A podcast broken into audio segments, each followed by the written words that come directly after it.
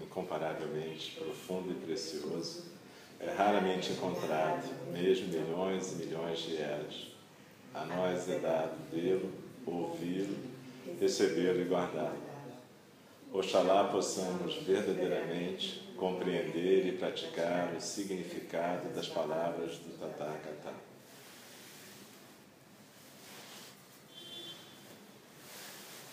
Nós vamos continuar o nosso estudo do Guia do Caminho do Bodhisattva através dessa tradução que está no livro Sem Tempo a Perder. Vocês podem encontrar esse livro em português, Sem Tempo a Perder, da Pema Chodron, da editora Grifos, onde ela usa a tradução autorizada do Guia do Caminho do Bodhisattva, que é uma tradução feita por um grupo de estudiosos partir das versões existentes em tibetano e sânscrito. E tem os comentários dela também, da Pema Chodron. Então a gente está, para quem está chegando hoje, a gente está estudando os capítulos que falam mais especificamente da paramita da disciplina, dessa qualidade transcendental que significa domesticar a mente. Então, eh, nos outros dias nós já pudemos falar um pouco sobre a preparação para essa domesticação da mente, que significa cuidar da sua saúde física e mental fora do Zendô. E também falamos um pouco daqui, de poder sentar e se aquietar e praticar Zazen. Zazen como uma disciplina de corpo, mente e coração. Se aquietar no corpo, na respiração e na atenção ao momento presente. E a gente então vai continuar a partir da seguinte estrofe. Shantideva diz: Quando no meio de multidões selvagens, sem controle, nós nos movemos com cuidado para proteger quaisquer membros machucados.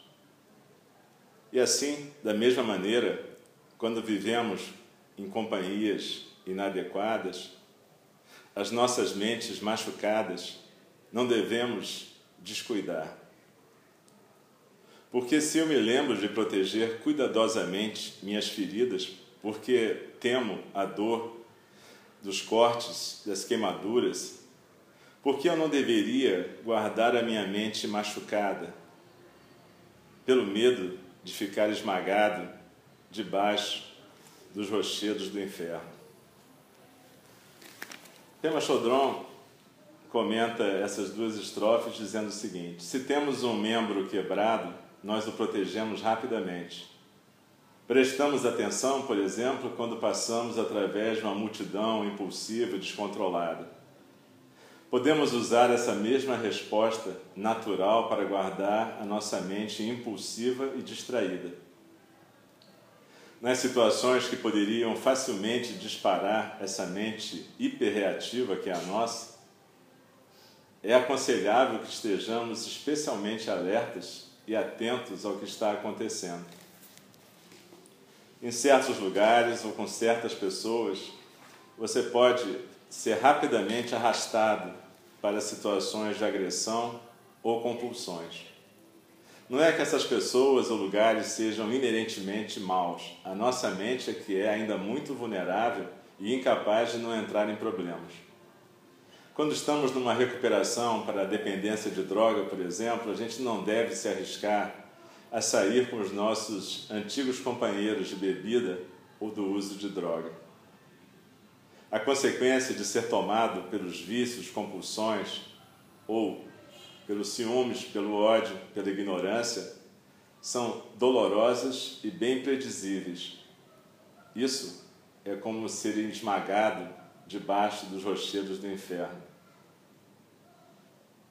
E Shantideva continua: Se é assim como eu devo agir e viver, então, mesmo no meio de pessoas malévolas, ou mesmo diante de mulheres maravilhosas e sedutoras, tudo vai ficar bem. A minha observação dirigente dos votos não declinará. Lembre-se de que Shantideva estava se dirigindo a uma assembleia de monges celibatários, para quem as mulheres eram geralmente consideradas como tentação e problema. Aqui, ele se dirige às suas mentes preconceituosas e medrosas. Ele está dizendo de fato: vocês podem achar que o problema está nas mulheres sedutoras, mas o problema está na sua mente. Se vocês, monges, domesticarem suas mentes, poderão estar em qualquer lugar e com qualquer pessoa. Não existe, nesse sentido, ninguém que seja malévolo. Se você não tiver uma mente domesticada e constante, como é que você pode achar que pode se propor a ser um bodhisattva? Você sempre vai ser carregado pela atração e pela aversão. Então, Shantideva e Pema Chodron estão nos alertando sobre a questão da atenção plena e da intenção. Uma coisa que o mestre Albert Lowe, lá do Canadá, também fala, é que a gente às vezes acha que praticar o Zen é simplesmente ir no Zendô e sentar e relaxar e ter um momento de paz e tranquilidade, em silêncio, quieto, onde a gente pode ficar um pouco longe da confusão do mundo. Ele fala que não é bem isso, e nesse sentido ele é secundado por vários mestres tibetanos modernos que estão muito preocupados com essa tendência, não só no Zen, como também no budismo tibetano, das pessoas acharem que meditação é relaxamento, é uma forma simples de você escapar ao estresse. Quando na verdade é uma atividade de domesticação da mente. É uma atividade que requer esforço, compromisso. E é uma atividade que frequentemente não traz relaxamento, mas deveria trazer desconforto. Porque, na verdade, a prática é um rompimento com o seu jeitinho de ser. Isso é meio difícil da gente, às vezes, se dar conta. A prática não é uma coisa que vai trazer necessariamente relaxamento. A prática frequentemente vai trazer mais angústia e incômodo. Na medida em que você tem a, a intenção real de entrar no caminho do Bodhisattva. Bodhisattva é um termo que significa alguém que é um ser de sabedoria, um ser que tem o coração inteligente e desperto, um ser que está no caminho de se transformar efetivamente num Buda, de poder manifestar clara e precisamente a natureza búdica que é o nosso dom de nascença. Todos nós temos esse dom. Mas só alguns manifestam isso de maneira clara e consciente, que são os bodhisattvas. Um bodhisattva não precisa ser budista, um bodhisattva nem precisa saber que ele é bodhisattva. Frequentemente, ser budista ou achar que é um bodhisattva é a forma mais fácil de não ser um bodhisattva. Um bodhisattva é alguém que está praticando esse caminho de sabedoria. Se fosse fácil, não haveria um guia para o caminho do Bodhisattva, como que Shantideva fez. Ele sabe que é difícil, e nós sabemos também. Nem todo mundo que pratica meditação, zazen, sabe claramente o que é ser um bodhisattva ou sequer tem essa intenção. E tudo bem, você pode apenas visitar um centro zen como esse aqui, meditar e obter algum benefício pessoal dessa meditação. Esse momento de quietude, tranquilidade que Albert Lowe fala.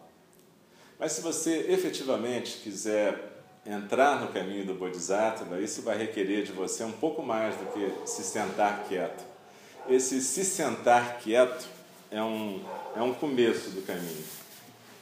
Mas é importante você ter a intenção, toda vez que você senta, de lembrar por que, que você está sentando, de que, que você quer se libertar. Lembrar que você não quer efetivamente apenas aperfeiçoar o seu jeito de ser, mas que você quer deixar uma coisa diferente aparecer. Você quer se libertar de alguma coisa. essas palavrinhas que a gente sempre usa no budismo e que às vezes a gente não se dá conta. O que quer dizer libertação? O que quer dizer despertar?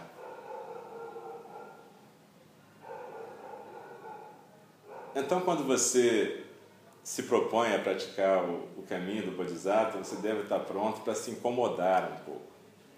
E Shantideva fala que você deve manter uma atenção parecida com aquela de uma pessoa que está com um membro machucado andando na multidão.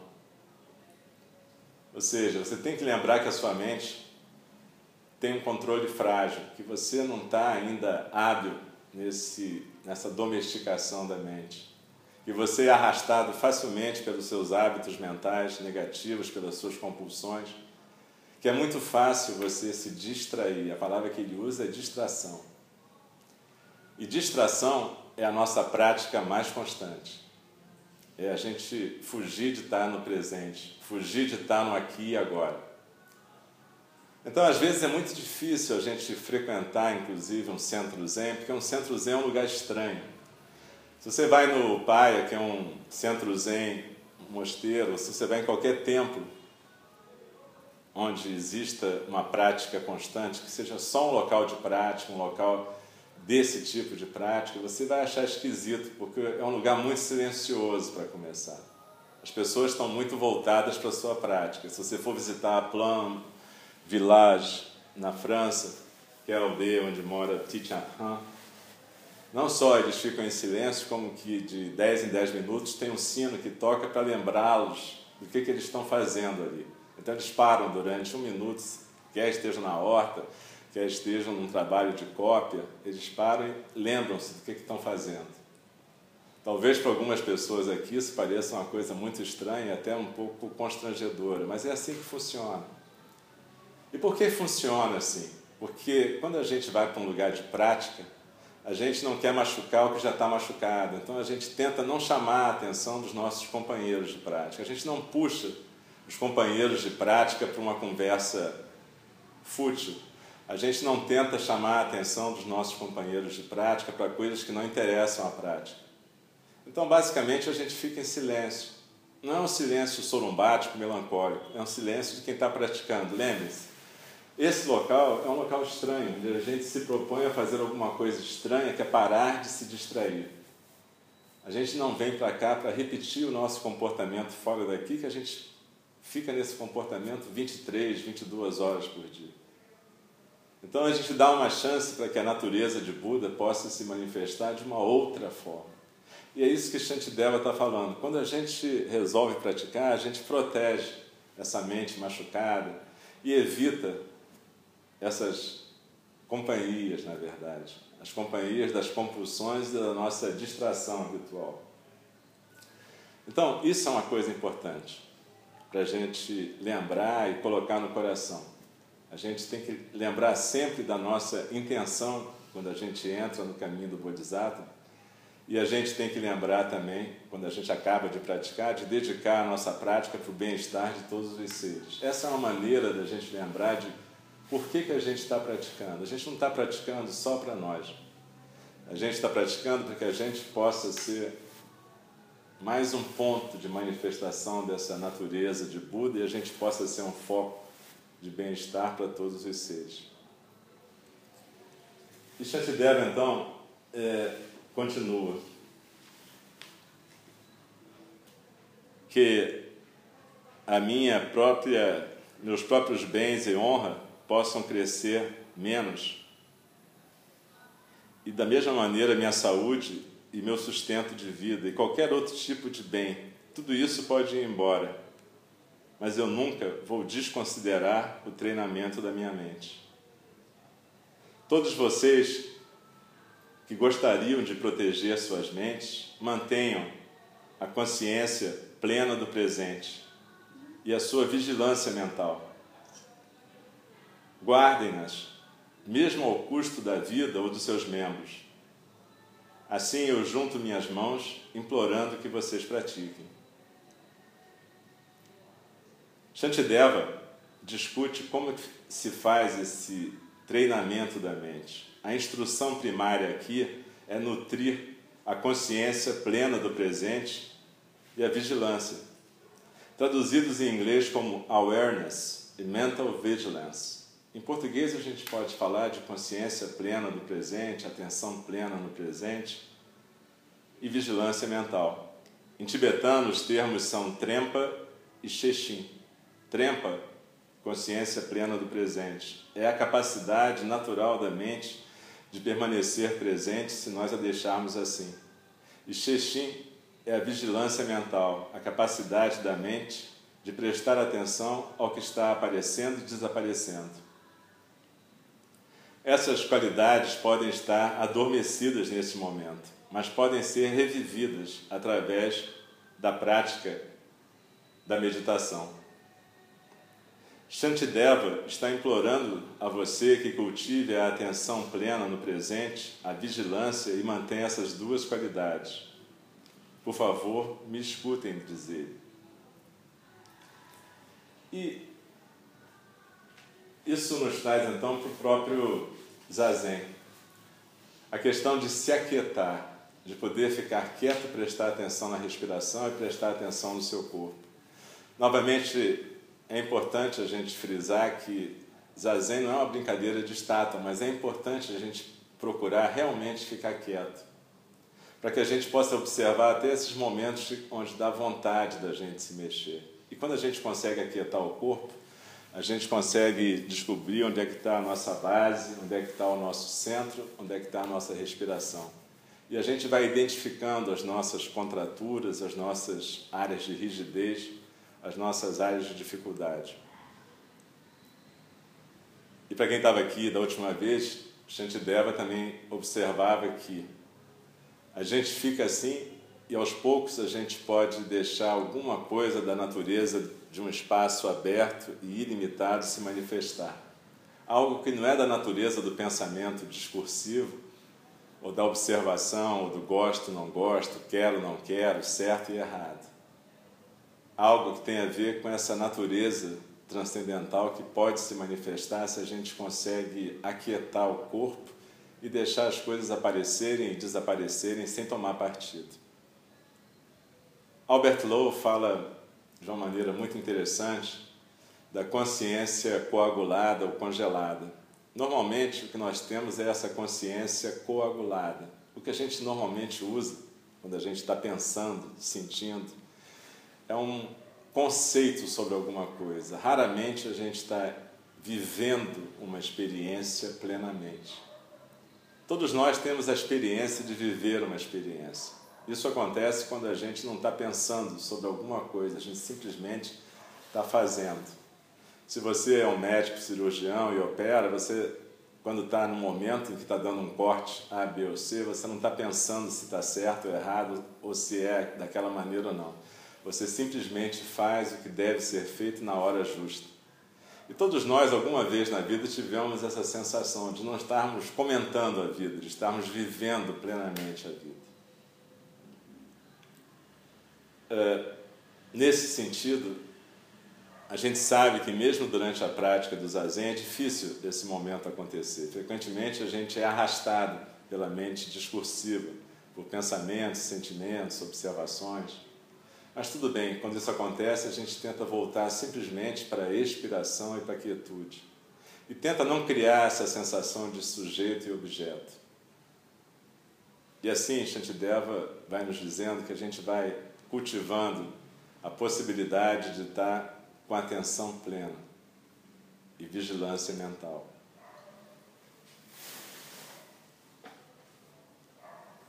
E ele continua dizendo: aqueles que estão incapacitados por doença podem ficar com dificuldades de agir.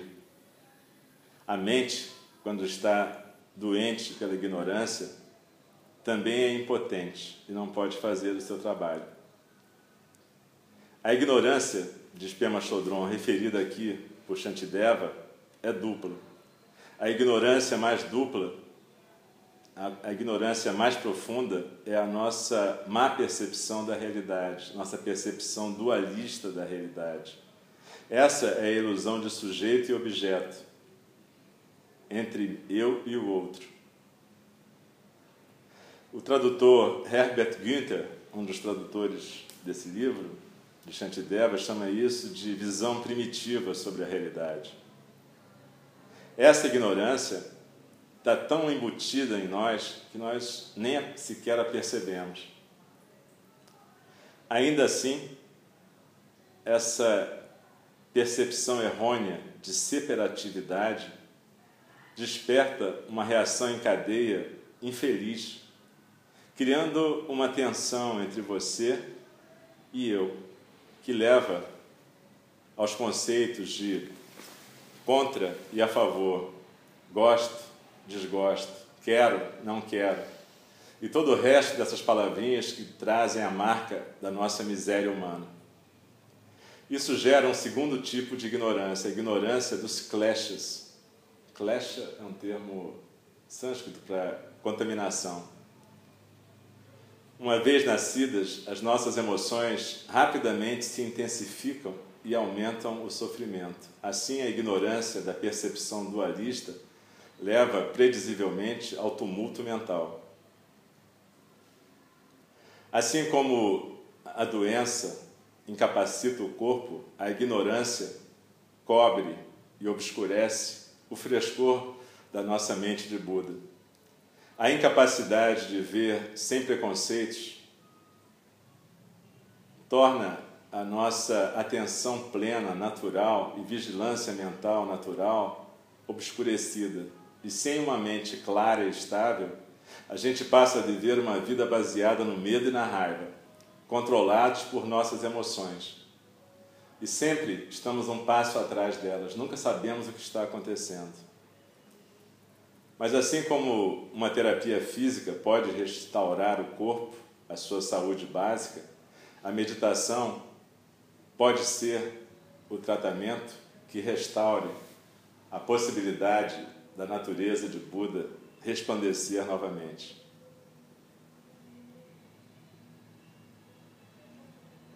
E continua Shantideva: aqueles que não têm vigilância mental, apesar de poderem ouvir os ensinamentos, poderem pensar sobre eles ou meditar, têm mentes como água que vaza de um jarro quebrado.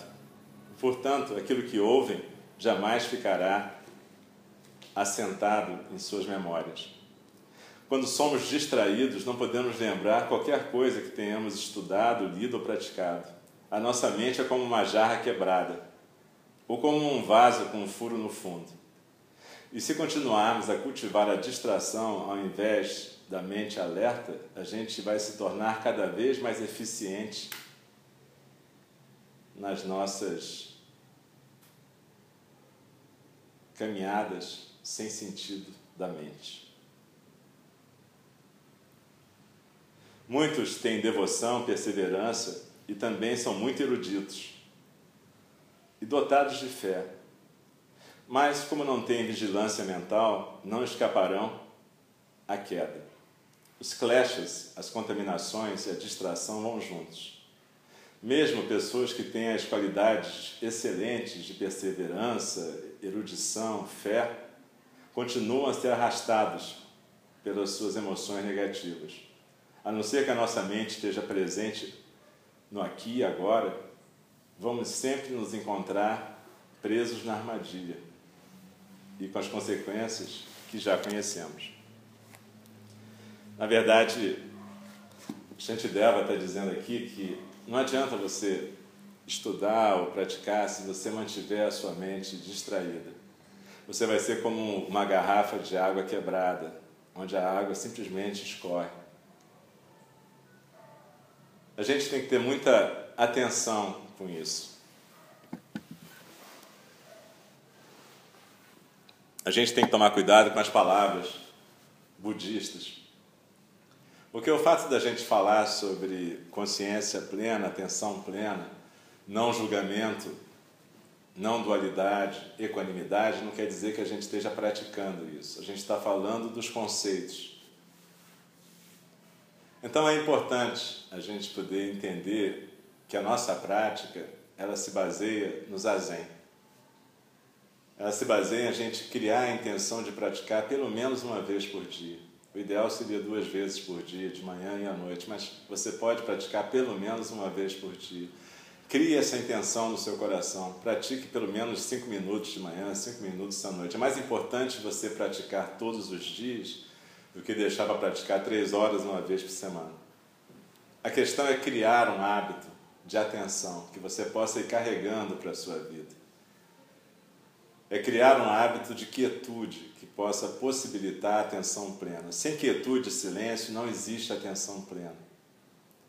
Se você atingir um nível suficiente de prática, pode ser que você, mais adiante, 10, 20 anos depois, você possa falar a partir do seu centro e falar a partir da atenção plena e a sua fala ser uma fala plena e presente.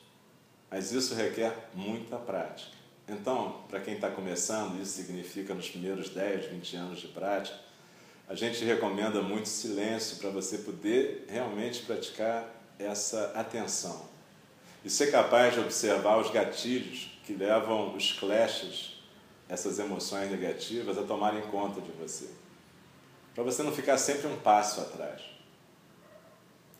É importante você entender que estudar, ler o guia do caminho do Bodhisattva, falar sobre o Dharma pode ser interessante, mas o mais importante é a prática do Zazen.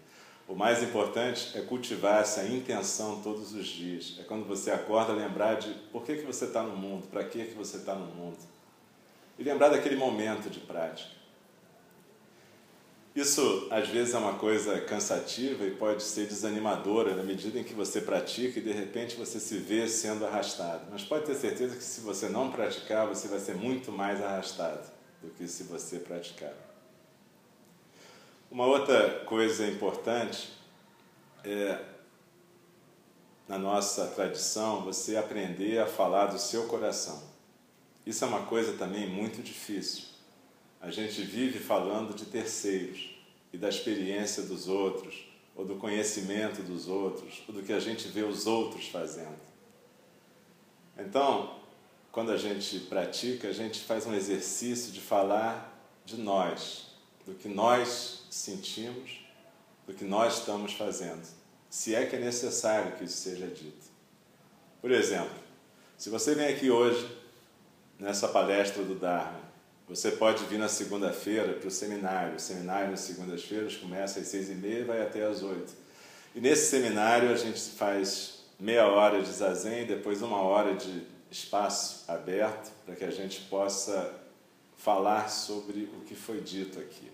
Mas falar como? A ideia do seminário não é a gente exibir um conhecimento.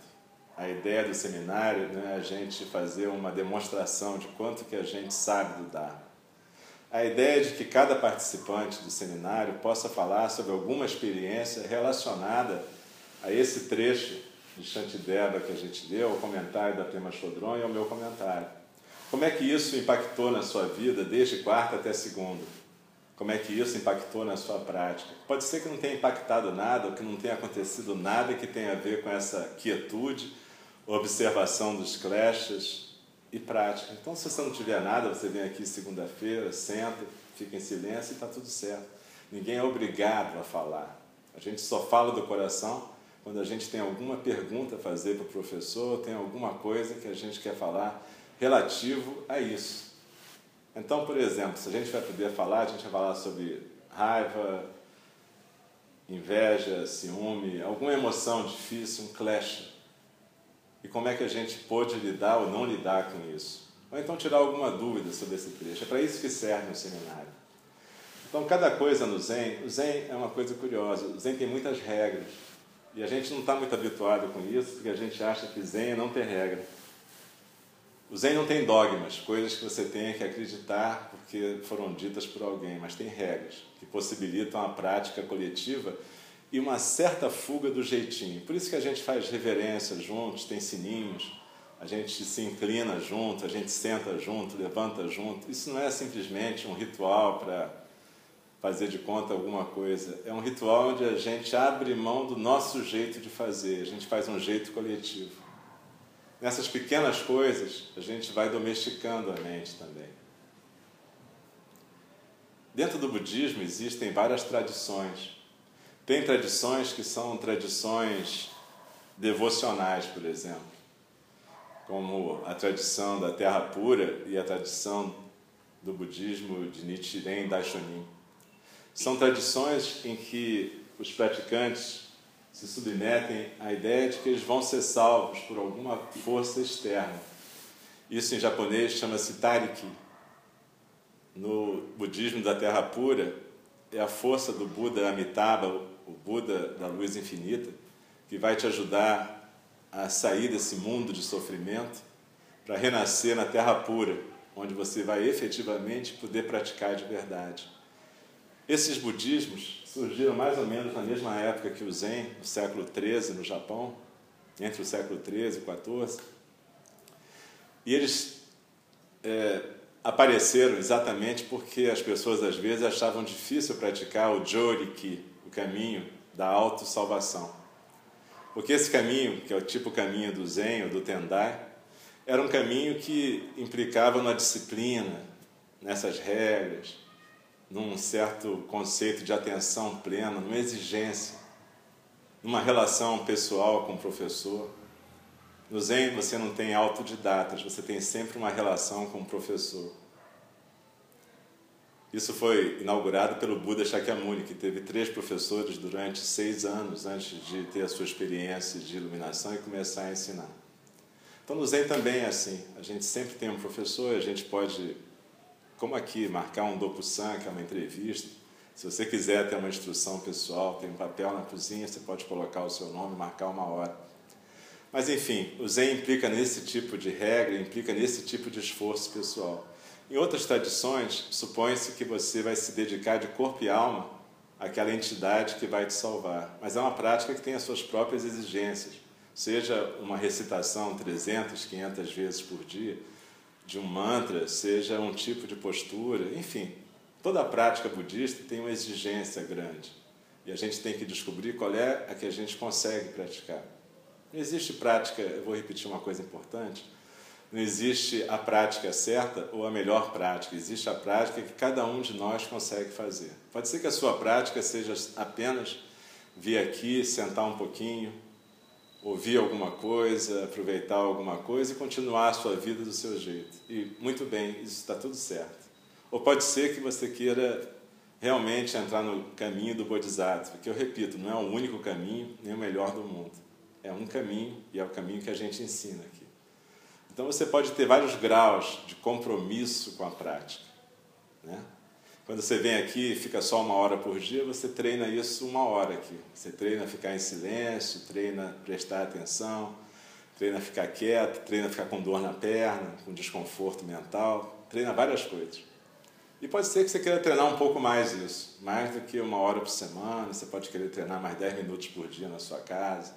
Ou pode ser que você queira realmente entrar nesse caminho de Bodhisattva com todo o coração. Seja como for, você vai ser sempre bem-vindo aqui. Porque a ideia é que a gente não faz conversão. A gente está aqui para que você possa ter uma experiência. Agora, se você resolver ter a experiência do Bodhisattva, como disse a minha professora uma vez para mim, segura peão. É uma coisa para você sentar e experimentar.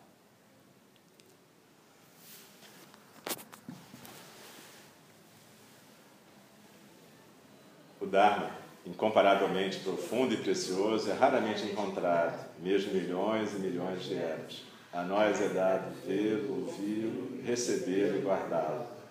Oxalá possamos verdadeiramente compreender e praticar o significado das palavras do Tathagata.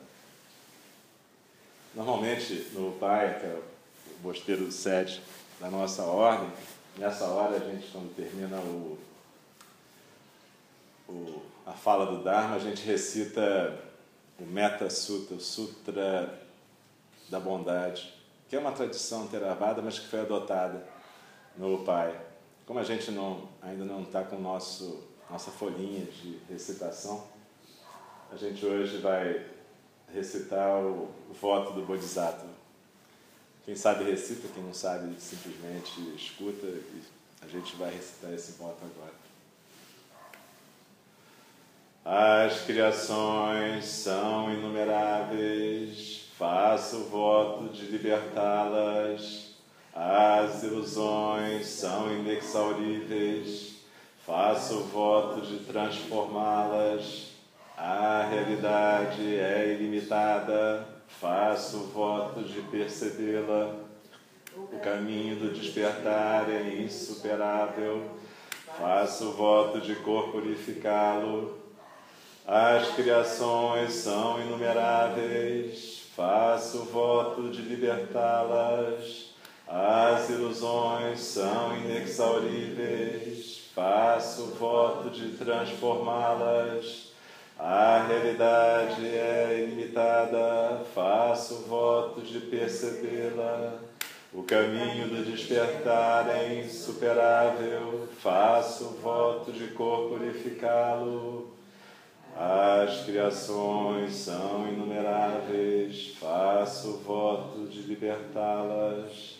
As ilusões são inexauríveis, faço voto de transformá-las. A realidade é ilimitada, faço voto de percebê-la. O caminho do despertar é insuperável, faço voto de corporificar. Deixem-me respeitosamente avisá-los: o tempo passa, a oportunidade é perdida. Prestem atenção, vamos despertar, despertar, despertar. Não desperdicem a sua vida.